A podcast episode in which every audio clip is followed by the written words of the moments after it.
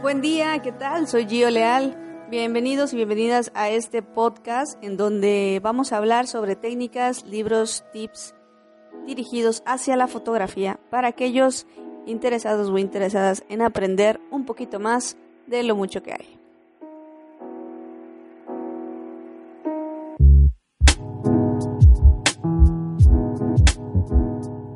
Pues bueno, el podcast, el podcast del día de hoy fue recomendado por nuestra compañera Neftali que se encuentra en la ciudad de Mérida. Y eh, bueno ella nos, nos recomendó hablar sobre eh, consejos para poder comprar lentes fotográficos. Así que le mandamos un saludo a Neftali. Y bueno hay varios puntos a considerar cuando vamos a comprar un objetivo ¿no?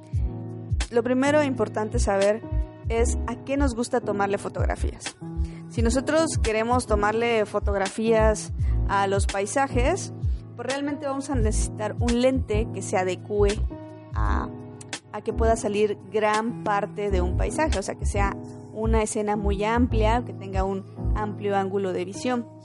Para esto, en los lentes, cuando nosotros los compramos, en la parte del zoom, podría decirse, que es la distancia focal cuando varía, no todos los lentes tienen zoom, hay algunos lentes que son fijos, otros que son con distancia focal variable, pero eh, cuando los compramos en la parte de encima eh, nos dicen los números de milimetrajes que, que manejan, ¿no? Entonces hay unos lentes que dicen 1855, que es el lente que nos trae por default en las cámaras que llegamos a comprar. Y bueno, este milimetraje, cuando el número es más pequeño, que son 18 milímetros, el ángulo de visión es mucho más amplio, ¿no? Entonces sirve como para paisajes. Y cuando nosotros hacemos 55 milímetros, eh, se cierra nuestra escena y hace un zoom a la persona. Entonces, eh, básicamente podemos realizar lo que son retratos ya un poquito más dirigidos hacia lo que es la persona o el objeto, ¿no? Bien, entonces otra vez regresando a lo que son los paisajes, pues para esto necesitamos ángulos de visión amplios, ¿no? Como les comentaba, eh, puede ser para paisajes a partir de 10 milímetros, 14 milímetros, 16 hasta 18 milímetros, ¿no? Para esto, que ustedes puedan lograr ver la mayor parte de un atardecer o, o de un bosque en donde salga el río, salgan los árboles, ¿no? Salga todo. Bien, también para lo que son los retratos. Los retratos lleva otro tipo de lente para utilizar. Cuando nosotros vamos a tomar fotografías de retratos, tenemos una distancia focal un poco más reducida. Eh, se utiliza mucho la de 35 milímetros, 50 milímetros, incluso hasta 85 milímetros. Estos milimetrajes hacen que no se distorsione lo que es la proporción del rostro de la persona, ¿no? Cuando nosotros utilizamos muy angulares, se distorsiona el rostro de las personas. Y normalmente entre 35, 50 y 85 milímetros es la proporción exacta y no llega a distorsionar pues, el rostro, el cuerpo, todo, ¿no?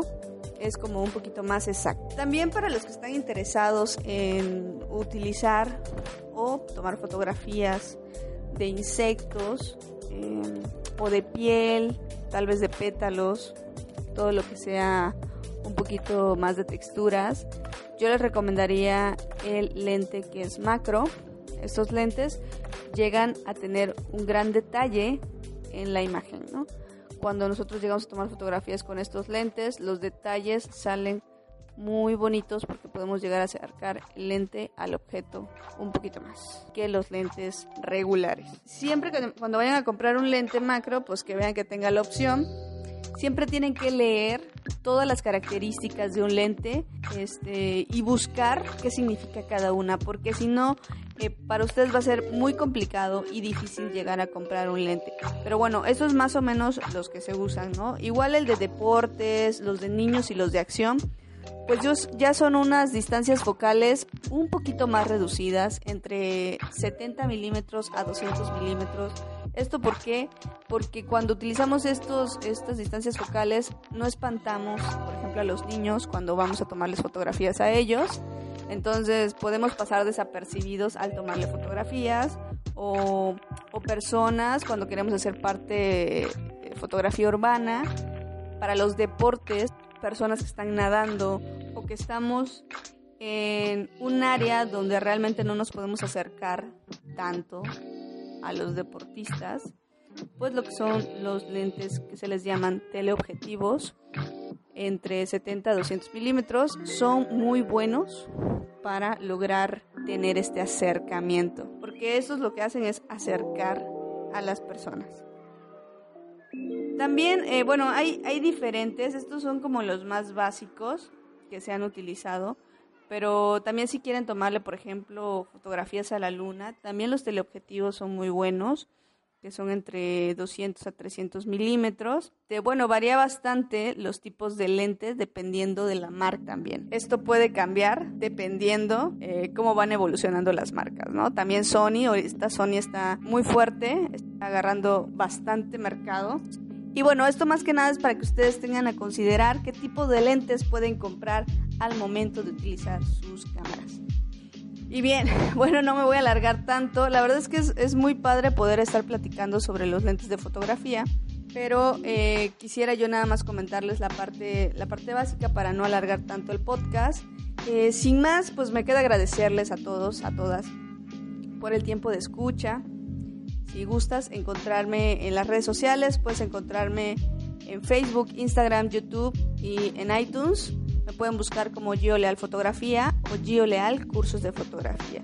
Ahora tenemos un nuevo Instagram también de, sobre fotografía de retrato, que estoy como G Leal GO. Recuerden que este es un espacio para ustedes.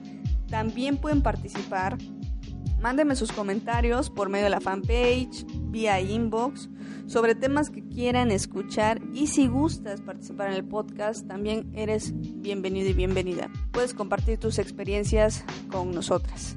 Recuerda que estas son experiencias de una fotógrafa para sus fotógrafos y no olvides crear fotos, que un instante puede guardarse para siempre. Lindo día.